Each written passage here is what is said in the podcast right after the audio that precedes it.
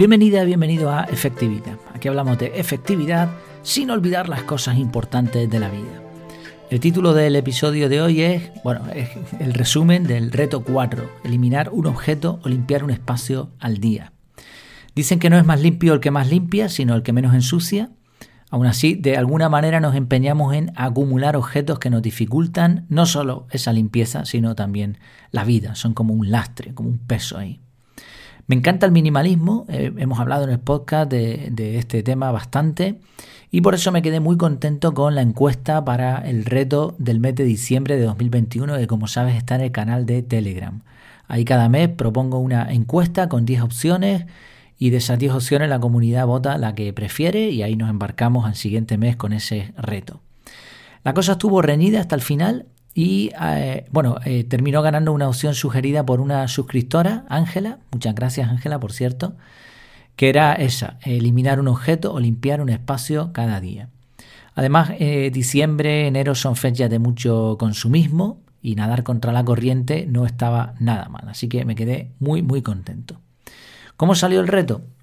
Bueno, por cierto, antes de nada, la dinámica de los retos, las normas básicas y los retos efectuados, te dejo un enlace en la página web, en, la misma home, en la página de inicio tienes ahí un artículo con un resumen de todos los retos. Eh, vamos allá, ¿cómo fue mi propuesta? En mi caso, eh, llevo tiempo haciendo, intentando practicar con más o menos éxito el minimalismo. Tenemos muy poquitas cosas en casa, relativamente y en comparación con lo que es el entorno nuestro donde nos movemos. Y bueno, por ponerte un ejemplo, el armario de mi ropa es una, un solo espacio y ahí está toda mi ropa con tres cajones, me parece que son, y otros dos pequeñitos para, para otras cosas. Pero vamos, que tenemos poco, ¿eh? en comparación sobre todo con, con, gente que conocemos, amigos, familia, etcétera. Eh, mantenemos ese minimalismo, esa cantidad mínima de cosas en casa. Así que la dificultad para mí en este reto era no tanto hacer limpieza, sino encontrar espacios donde hacer limpieza. Eso creía yo que era el reto, aunque ya tenía en mente eh, un, mueble en el pasillo que estaba lleno de objetos y que, que sabía que ahí me tenía que esforzar al máximo. Mi idea era ir limpiando espacios, empezando por la entrada, las escaleras y eliminando cosas.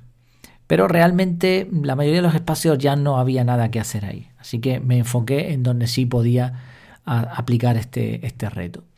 No elaboré ninguna tabla de Excel porque sabía que no iba a servir para mucho, eran fechas complicadas, teníamos días de vacaciones, eh, visitas de empresa, picos de trabajo importantes, así que preferí eludir el compromiso de diario y me tomé el reto de una manera algo distinta.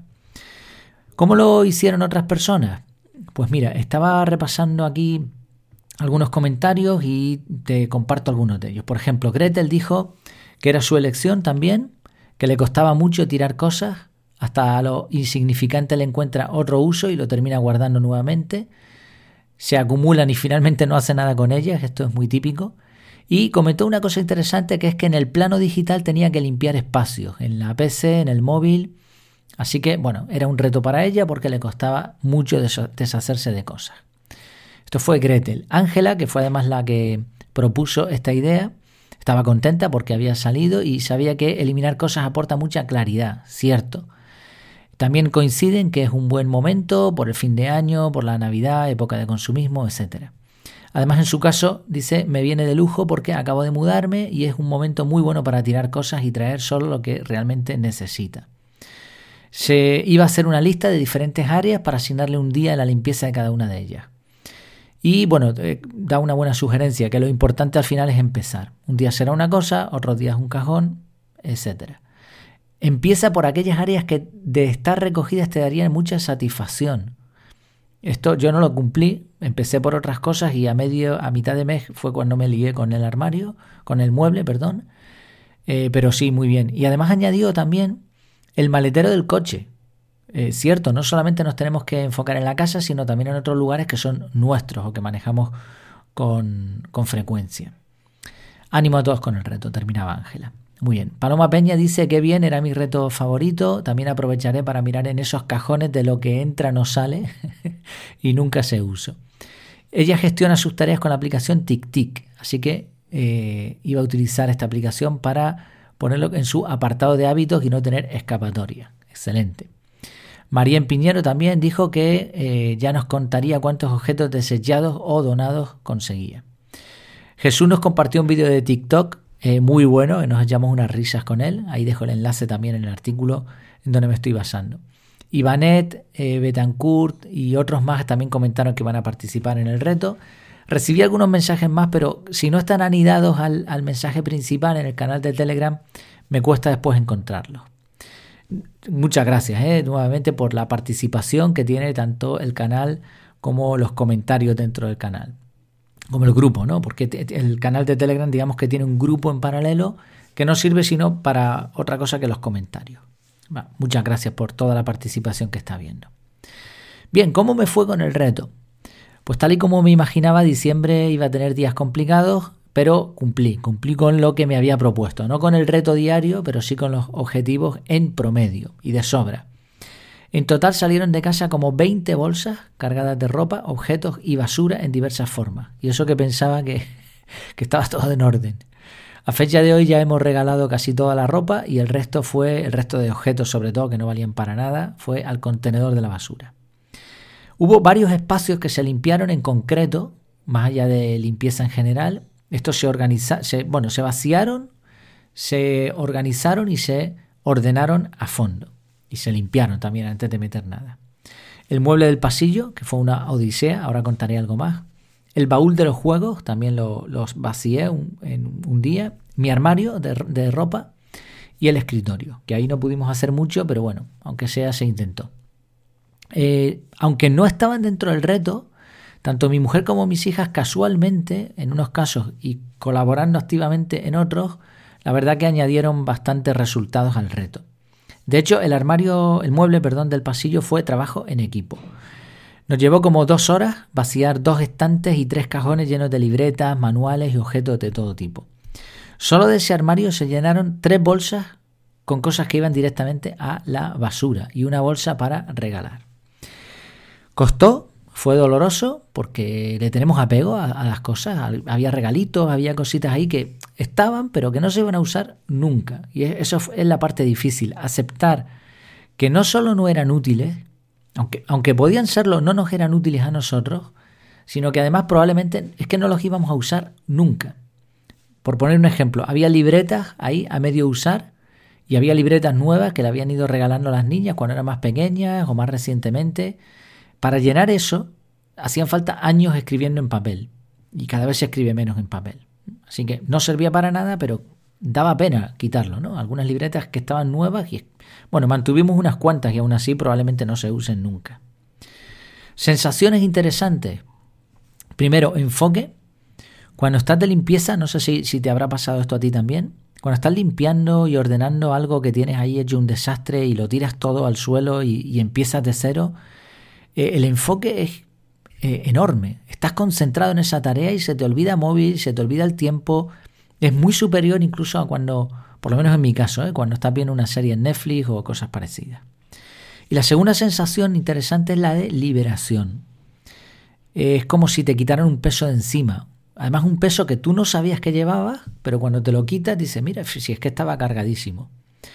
Cuando los días y semanas siguientes abres esos cajones y ves aquello ordenado, eso es una gozada y te da una sensación de claridad, como decía Ángela, enorme. Y estoy seguro de que cuando vayan pasando los meses y vayas al mismo espacio, recordarás y dirás, pues mira, si al final, al final no he necesitado nada de lo que estaba aquí. Bueno, finalmente, ¿seguiré con esa rutina? Pues no, no voy a seguir con el reto. El reto diario, desde luego, no. Mantener una periodicidad diaria es complejo. De hecho, tengo que pensar cómo se enfocan los retos en los próximos meses porque el, diario es complicado. Mm, para algunas cosas vale, pero para otras no. Mm, yo la mayoría de acciones que realizo diariamente van en mi ritual mañanero, que tiene aproximadamente una hora de duración. Ahí tengo lectura, ejercicio y varias cosas más. Meter más cosas en ese bloque de tiempo es saturar el sistema. Y meterlo en otro momento del día no te asegura que lo hagas diariamente. Sobre todo en mi caso hago 5.2, ¿no? De lunes a viernes tengo unas rutinas y sábado y domingo tengo otras, aunque mantengo el ritual de la mañana. Entonces, claro, ¿cómo lo hago para que sea diario? Es complicado. Entonces creo que el reto de limpieza diaria es algo que puedo hacer mucho mejor en periodos más cortos. Por cierto, te dejo también enlazado un resumen de nueve metodologías para fomentar el minimalismo y algunas van por ciclo. Le puedes echar un vistazo, está muy interesante.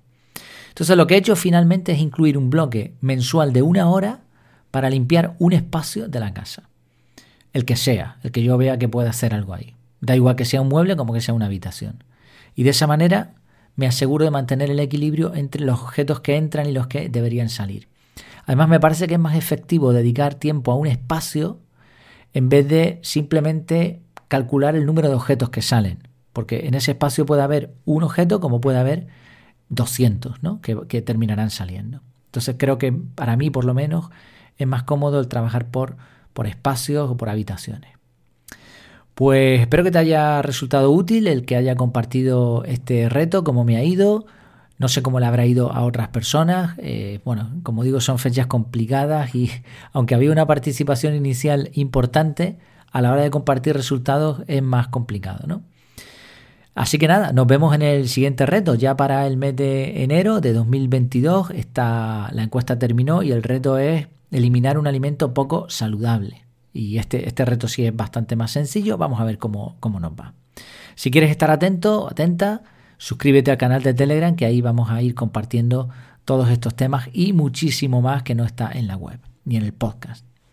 Muchas gracias por tu tiempo, como siempre, y por tu atención. Por cierto, una cosa antes de, que se me olvide, He mencionado lo de los bloques del ritual mañanero, el bloque que pongo una vez al mes. Todo esto forma parte del método CAR de organización personal. Si te interesa, en las notas del episodio tienes ahí eh, el descuento del 50% para suscriptores. Además está a un precio bastante económico y creo que merece la pena. Al menos échale un vistazo, tienes cinco lecciones gratuitas para que puedas ver de qué va la historia. Pues ahora sí, hasta la próxima.